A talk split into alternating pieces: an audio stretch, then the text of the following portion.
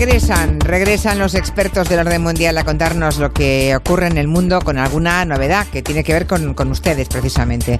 Fernando Arancón, Blas Moreno, buenas tardes. Muy buenas tardes. Julio, buenas tardes. ¿Qué tal el verano? ¿Bien? Corto para unas cosas y largo. Ya. ya la espera para volver aquí. ¿Os habéis ido muy lejos o qué? ¿Qué va, qué va? Yo me he quedado por aquí cerca. Pero bueno, Mm. descansando sí. Eso sí Vale. hemos podido descansar. Bueno, ¿y Fernando también? Sí, también al final el orden mundial es, es demasiado exigente como y no te deja irte muy lejos. Mm, Bueno, decía que tenemos alguna novedad en el orden mundial y es que queremos que usen ustedes un buzón para que pregunten cualquier duda de política internacional que tengan. Porque, bueno, ahora especialmente, ¿no? Eh, en septiembre mucha gente ha viajado al extranjero y a lo mejor después de uno de esos viajes, pues tiene usted curiosidad sobre algo que vivió en primera persona, algo que observó en algún país, bueno, un país cercano o, remoto o muy remoto, ¿no? Un poco sería el mundo en tres preguntas, un buzón de preguntas internacionales que ya anunciamos ayer.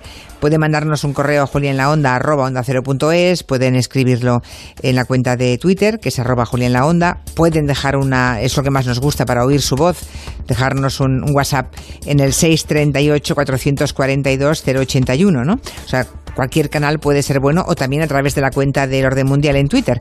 Cualquier canal es bueno para comunicarse con nosotros. Y mira, estaba yo anunciando y un momento más tarde, mm, Carlos López nos enviaba un correo preguntando eh, que se había, decía él que se había enterado que mm, India había despenalizado la homosexualidad y al hilo de esto preguntaba si hoy se ha despenalizado, entiendo que antes era un delito ser homosexual. Me gustaría, si es que llegamos a tiempo, que los expertos de orden mundial me contaran qué ocurría hasta ahora en India cuando descubrían que alguien era homosexual, ya que hoy se ha despenalizado. Y es verdad, es noticia de hace un ratito que se ha despenalizado la homosexualidad. ¿Sabemos la- esa respuesta que ocurría hasta ahora en India? No llega tarde, Carlos. Lo cierto es que nos han llegado un montón de preguntas ya. O sea que igual, en vez del mundo en tres preguntas, tenían que ser quizá cuatro o cinco. Algunos días igual traemos más, porque han llegado un montón bueno, ya. las que, las que sean, las que sean. bueno, buena las- señal. Sí. Eh, lo que preguntaba este oyente eh, es muy interesante porque además creo que es una buena noticia. Por fin se ha despenalizado eh, la homosexualidad en India. India es un país que, por poner un poco el contexto, es el segundo país más poblado del mundo. Son 1.300 millones de habitantes. O sea que imaginémonos lo que sería ese cambio, ¿no? A- Afecta a muchísima gente.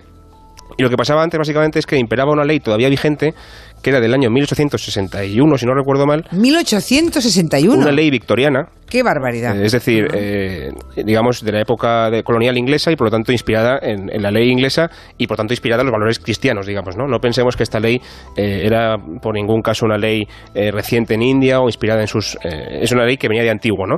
Y lo que decía básicamente es, eh, por, por ser un poquito... es un poco gráfica, pero, pero bueno, decía así, dictami- penaba cualquier eh, relación eh, carnal no natural, decían ellos, en aquella ley tan anacrónica ya, entonces perseguían cualquier tipo de relación sexual que, que no tuviera, eh, digamos, eh, lo- los cauces habituales según su entendimiento.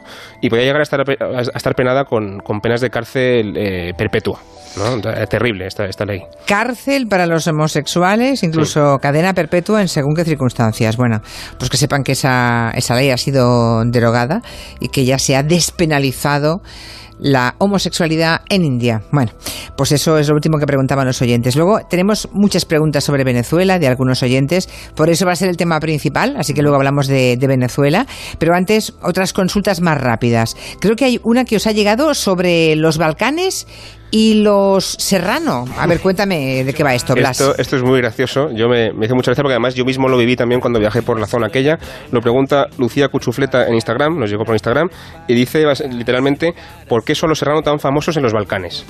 La o sea, Los esto- Serrano, la, la famosa serie, serie, la española serie. de Los Serrano. Sí, o sea, que están triunfando en los Balcanes ahora. Sí, entonces hemos investigado un poco esto y lo cierto es que eh, no solamente esta, sino muchas otras series españolas han sido muy famosas en países de nuestro entorno, sobre todo los Balcanes, pero, pero no solamente, ¿no? Eh, por poner un ejemplo, eh, Verano Azul, por ejemplo, fue muy famosa en, en Bulgaria en su momento, ¿no? Sí. Entonces, igual nos extrañamos de esto, pero es bastante frecuente, ya digo, que series de nuestro país lleguen a otros sitios y además a menudo sin que se traduzcan, ¿no? Entonces, quienes las disfrutan en, en Serbia, en Bulgaria o lo que sea, lo hacen sin sin escucharlo en sus idiomas, sino con subtítulos, y por lo tanto es bastante frecuente que encuentres a gente de esos países que chapurrea un poco de español y cuando les preguntas eh, por qué, dicen, bueno, pues porque yo veía a Los Serrano o Aquí no hay quien viva o alguna de estas, ¿no? En concreto, le pasó, por ejemplo, a Jordi Évole, lo hemos recordado eh, investigando el tema y, traemos el audio, ahora lo escucharemos, cuando estaba haciendo un, programa en Finlandia y hablaba con una profesora eh, finlandesa. Muchos niños ya hoy en día estudian español como lengua extranjera. ¿Y eso por qué pasa? Yo creo que eh, por Los Serrano. ¿Los eh, Serrano? Los Serrano, pues pusieron Los Serrano en la tele en, aquí en Finlandia y aquí ningunos programas se, se doblan. O sea que todo vemos en versión original. ¿Conocéis a Fiti aquí en sí, Finlandia? Claro, sí. Cuéntame cómo pasó, han dado ya por muchos años y, y luego aquí no hay quien viva. También.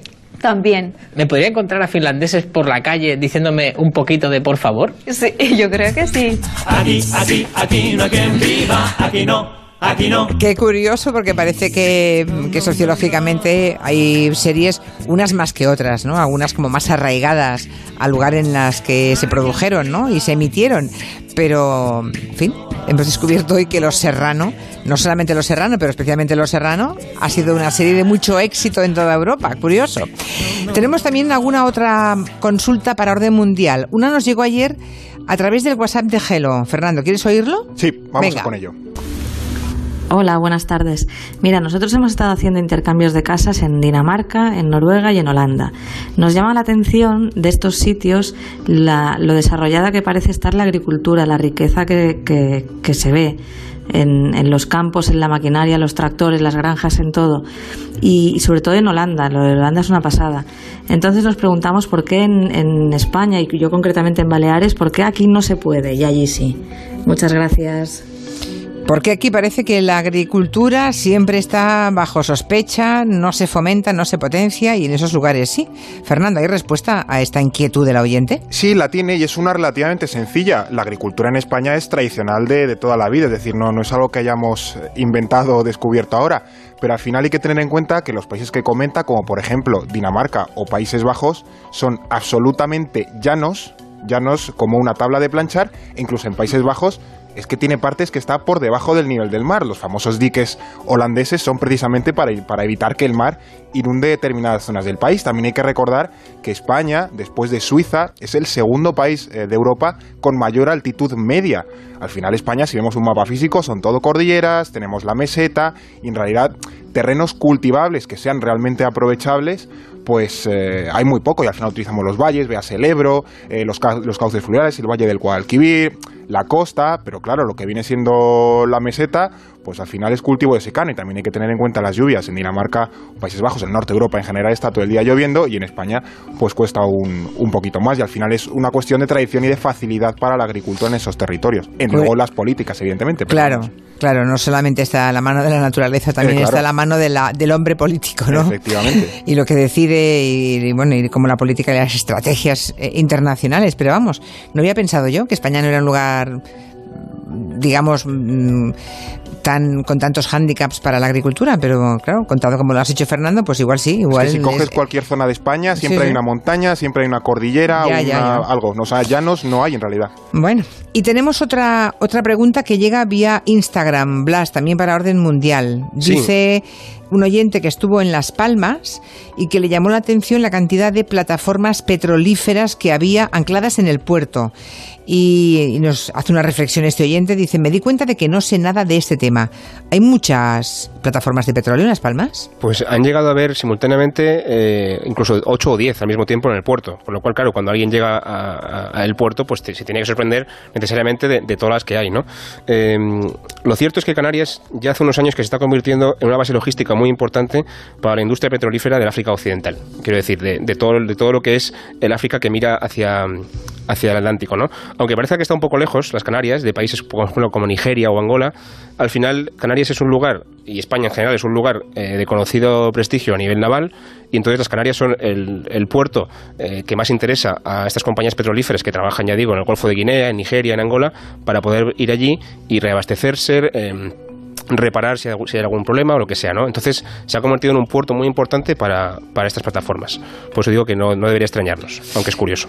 Hay aquí debate en Twitter entre los oyentes, volviendo al asunto de los serrano, sin doblar, ¿eh? sin doblar en este caso en los Balcanes o antes en Finlandia.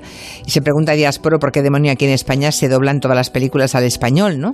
¿Por qué no usamos subtítulos? Sería una forma mm, estupenda de aprender, de aprender inglés, ¿no? en este caso, pero bueno, la tradición manda y aquí sin doblar bueno, no solamente sin doblar, es que los personajes que hablan en inglés durante muchísimo tiempo se consideraran, se consideraron veneno para la taquilla, ¿eh? En los espacios de televisión. No, no, no, a este no se le puede entrevistar que habla en inglés, no, no que, eso, es, eso nos asusta a la audiencia, ¿no? En fin, eh, es curioso. Hasta que llegó Pablo Motos y se atrevió con las superestrellas de Hollywood, ¿no? Pero es verdad que había como, había y hay, pero, pero también les traducen a ellos. No, sí, claro. o sea que ni siquiera se escucha el inglés eh, de verdad, sino que se, escucha, pero después se escucha el, castellano después. En efecto, en efecto. no está del todo conseguido. No, no está del todo apañado esto. Bueno, vamos al tema de Venezuela, que era el tema que habíais eh, planteado como tema de fondo o, empezamos con las noticias de la semana. ¿Qué os parece? Aquí, se, aquí tú dispones. Esto estamos de estreno, pues por donde, por donde pues todos son novedades. Venga, pues hablemos de esa grave crisis migratoria que vive Venezuela, porque en las últimas semanas yo creo que todo el mundo ha visto imágenes de decenas de miles de venezolanos abandonando su país, incluso a pie, por la crisis que, que están viviendo, ¿no? Yo he estado en Perú estas vacaciones y en Perú estaban pues muy impresionados y muy recelosos porque estaban llegándoles miles de venezolanos por la frontera peruana es el país que más eh, solicitudes de, asilo ha recibido, Perú, de, venezolanos, y es uno de los países que más eh, inmigrantes está cogiendo. Para entender un poco la situación, de dónde viene todo esto, tenemos que remontarnos aproximadamente a 2013-2014, que es eh, un poco cuando empieza la crisis económica en Venezuela. Muere Chávez en 2013, le sucede Maduro, y a partir de esos meses, pues bueno, la economía empieza a ir regularmente, el petróleo no sube, bueno, se empieza Al contrario, empiezan a bajar, sí, sí. Efectivamente, empieza un poco pues la cosa a andar eh, como pues, el origen de lo que de lo que encontramos ahora, ¿no? Pero pero hasta 2016 esta crisis migratoria nos acentúa. En aquellos años, pues bueno, 2014-2015 sale un poquito de gente, pero es en 2016 donde se rompe. La Organización Internacional eh, de las Migraciones está manejando datos porque tampoco hay unas certezas muy claras en cuanto a censos que eh, más o menos habla esta organización de un millón de venezolanos que han salido desde 2015. Pero es que otras fuentes internas en el país u otros cálculos elevan esta cifra hasta los 3 o 4 millones de personas que han salido eh, pues en estos últimos años, en cuestión de dos, tres sangría eh, de población. Mm. Y sobre todo ahora comentaremos los, los, lo, que, lo que implica todo eso, ¿no? Porque al final este eh, enorme volumen migratorio supone más un, reto enorme para los países de, la región, como bien claro, Perú, claro. En Perú estaban, estaban acongojados, ¿eh? porque estaban cerrando fronteras, porque decían que no podían absorber esos, esas cantidades de decenas de miles de venezolanos que cada día querían entrar en un país como Perú, que no es precisamente un, país eh, desarrollado del todo, ¿no? Es un país que va arranqueando, que tiene ahora estructuras turísticas que empiezan a aportar al PIB, tiene riquezas naturales como la plata, como el oro, ¿no? Pero que no, no están nadando en la abundancia como para eh, acoger a un, a un, millón de venezolanos, ¿no? Claro, es uno de los mayores problemas que al final eh, un país está cogiendo a mm, eh, personas procedentes de un país de estatus económico similar, no es un país muy desarrollado claro. está cogiendo países de, un de, personas de un país muy pobre, que esa diferencia pues se puede asimilar, pero para Perú o Ecuador, que también es otro país que ha cogido mucha gente, pues es un reto muy importante porque es muchísima gente y tiene que integrarse. Aquí a mí me gustaría romper una lanza en favor de estos países porque en la Convención de Ginebra, que es la que se aplica a los refugiados eh, casi de manera estándar, en América Latina, en Sudamérica concretamente, existe la llamada Declaración de Cartagena, que es una declaración bastante más garantista que la declaración, que el Convenio de Ginebra, perdón, y entonces eh, muchos países la verdad están cumpliendo bastante, incluyendo Perú, México, Ecuador, con esta declaración y por eso están acogiendo a cientos de miles de personas, que en Europa no podemos decir lo mismo. No, no, son un ejemplo, desde luego, porque siendo países en algunos casos subdesarrollados, ¿no? O en vías de desarrollo, no encuentras un mensaje xenófobo como si encontramos en tantos países de Europa, ¿no?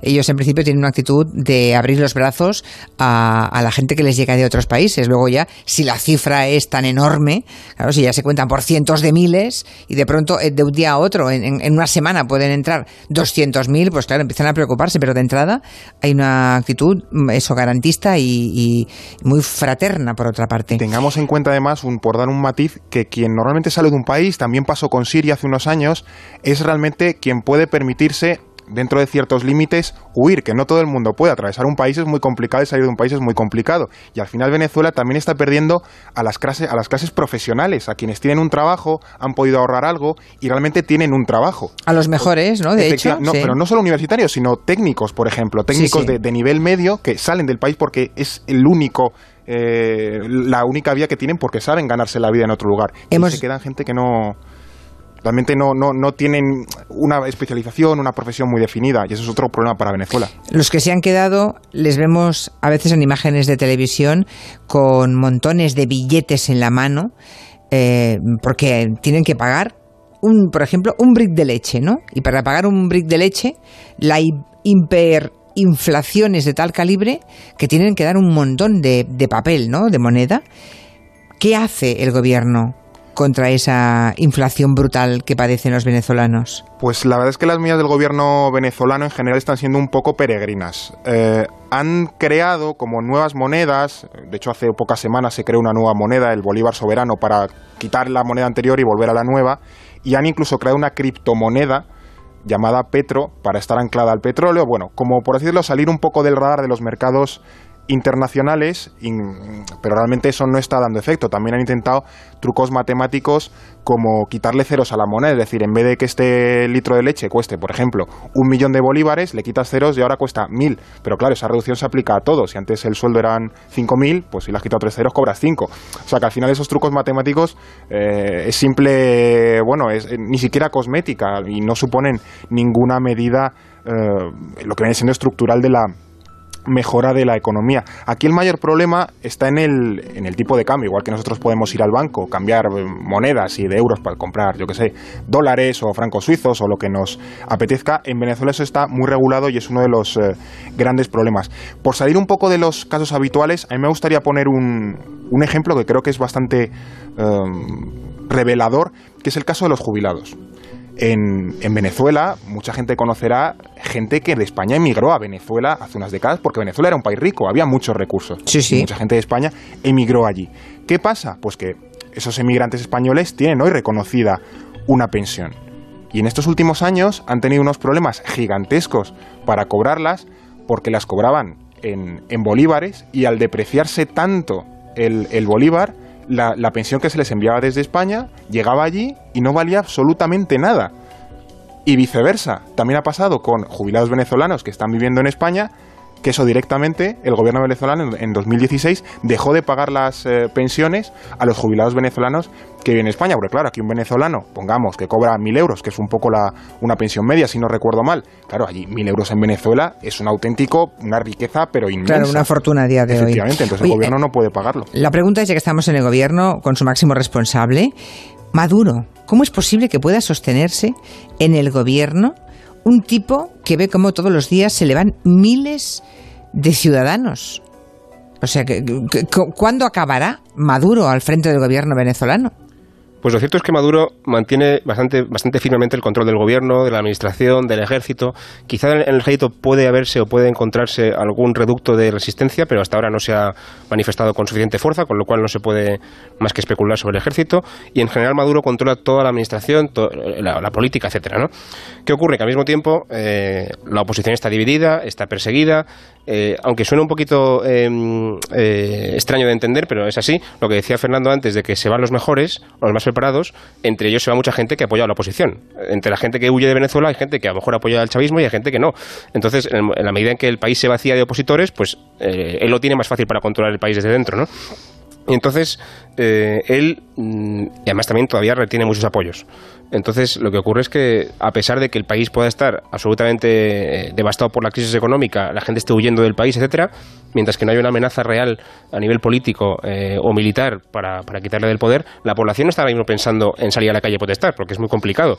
Eh, están pensando en sobrevivir, ya sea en el país o huyendo, claro, ¿no? Claro, Entonces, claro. es muy no se difícil. puede pedir, pero no se puede pedir que la gente ponga en riesgo su vida, pero también eh, visto desde la distancia sorprende la capacidad de aguante y Sí. paciencia que tiene la población venezolana.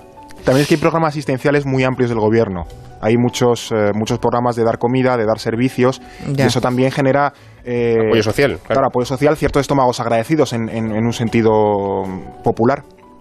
O sea que es complicado que este señor salga del poder enseguida. De- digamos que no van a cambiar el régimen en dos días. Salvo que haya un golpe militar o algo así, que es No, improbable.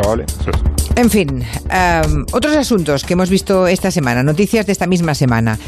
O con Trump no hay sorpresa, parece que cada día asistimos a una crisis política, ¿no? Pero la que hoy nos llega de la Casa Blanca suena muy grave porque nada menos que una carta anónima que publica el New York Times de alguien supuestamente cercano a Donald Trump que dice que bueno, que hay una conjura contra él, que los propios republicanos trabajan para ver cómo minimizar el daño que este que este caballero, este tipo está haciendo a todo el mundo y a Estados Unidos en particular. Bueno, es que el revuelo que se ha formado me parece eh, precioso por un lado, impresionante por otro. Esta pieza, vamos, este, esta pieza de opinión que publica en el, en el Times se llama Soy parte de la resistencia dentro de la administración eh, Trump. Y bueno, como decía, el revuelo que se ha formado es impresionante. ¿Por qué? Pues primero por lo que se venía a decir, que dentro de la administración Trump, en esa carta se afirma que hay funcionarios que están básicamente remando por eh, limitar la agenda de Trump e impedir que su, que su programa de gobierno se lleve a cabo, además de acusarle de, bueno, de ir contra los valores americanos, de eh, llevar al país a puntos de riesgo, etcétera, etcétera.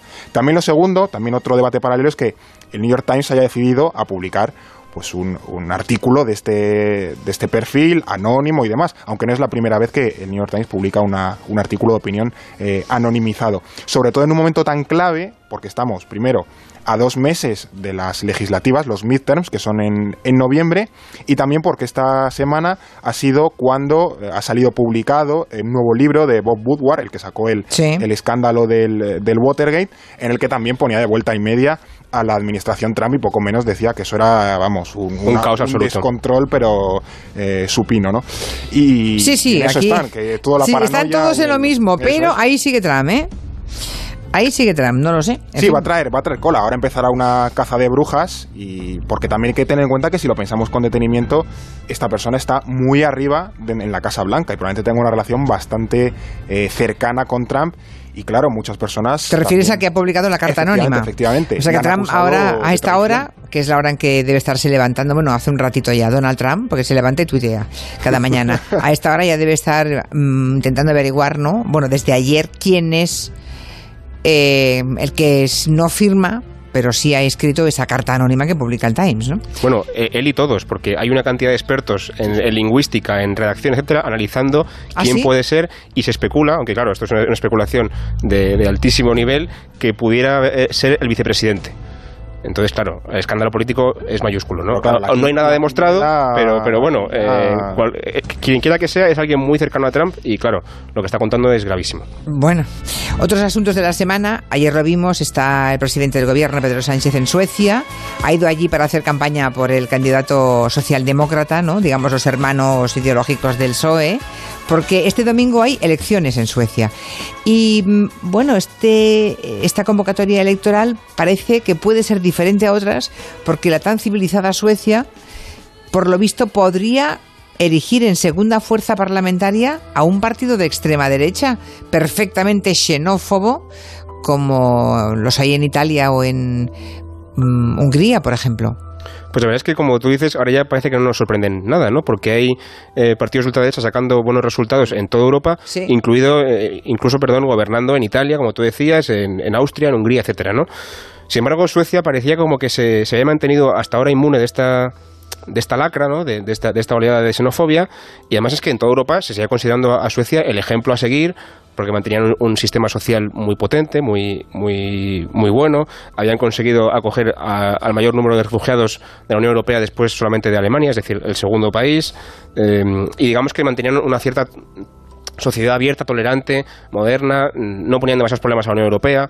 Digamos que Suecia era como un modelo que, sí, sí. en que todo el mundo se fijaba en ellos. ¿no? A la mínima decíamos todos que queríamos ser suecos. Exactamente. Sí. ¿Qué ocurre? Que ahora los demócratas suecos, como se llama este partido, eh, siempre se ponen unos nombres muy rimbombantes, ¿no? Eh, estos partidos de ultraderecha, eh, podría llegar a sacar en torno al 20% se estima y pelea por la primera fuerza incluso. Madre Entonces, claro, esto, esto es gravísimo.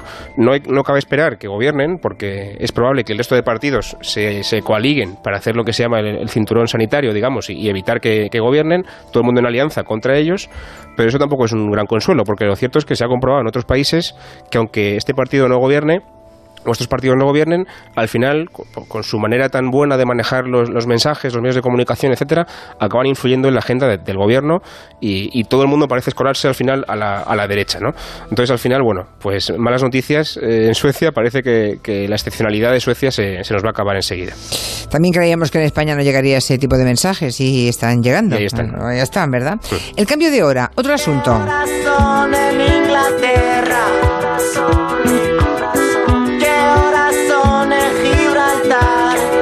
Pues parece que podríamos acabar teniendo la misma hora que Inglaterra. En los últimos días ya saben que se habla de que la Unión Europea está estudiando lo de abolir el cambio de hora que hay en otoño y en primavera. Y la pregunta que muchos oyentes hacen es, ¿pero esto de hacerse cuando se hará? ¿Y de qué depende? ¿Al fin dejaremos de atrasar y adelantar relojes? Claro, es que de esto se ha hablado poco menos como si fuese a ser inminente y una decisión eh, ya tomada como si fuese a venir Juncker y te fuese a sacar de la cama arrastrándote de los pies una hora antes solo porque a él, a él le apetece. Y ninguna de las dos cosas, vamos, ni va a ser inminente ni la decisión para nada está tomada. Pero Entonces, es tremendo, ¿eh? Es tremendo que tarde mucho, ahora que sabemos que no vale para nada el cambio de hora, que tengamos que seguir soportando pues los engorros que provoca durante uno, dos, tres o cuatro años más hasta que se pongan todos de acuerdo. Es una tomadura de pelo. Sí, la Unión Europea también se caracteriza por su lentitud burocrática ya, ya. y política, sí, sí. sobre todo porque ahora por los por todos los filtros que tiene que pasar. Después de esta encuesta que hubo a nivel europeo, pues la Comisión concluyó que es bastante recomendable, porque al final eso, tú decías que es un poco anacrónico, que la abolición del cambio horario. Pero, por ejemplo, no se ha llegado a nada concluyente en cuanto a qué horario es mejor, porque ahora, vale, hay que abolir la diferencia horaria, sí, pero nos vamos al de invierno o al de verano. Pues ahora, para empezar, hay que terminar de eh, dilucidar eso. Y a nivel institucional, la, la, comisión, o sea, sí, la comisión traslada esto al Consejo Europeo y al final van a ser los propios Estados europeos los que decidan un poco si seguir eh, adelante o no, o no con esto. O sea, que es un proceso que va para bastante largo y que, y que, bueno, ya veremos dónde acabamos teniendo en cuenta que también es una de las cosas que se le ha criticado a la Unión Europea estos, estos meses, que tenemos un montón de problemas políticos y ahora el, el debate europeo es qué hacemos con la hora, ¿no? También es un poco estar más cerca o no de la, de la realidad.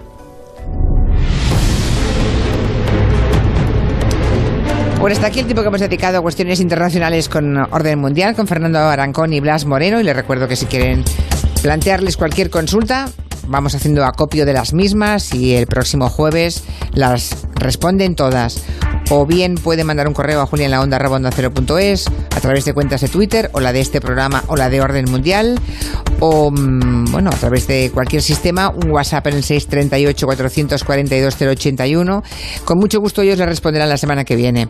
Fernando y Blas, hasta entonces. Un gusto estar de vuelta. Hasta luego.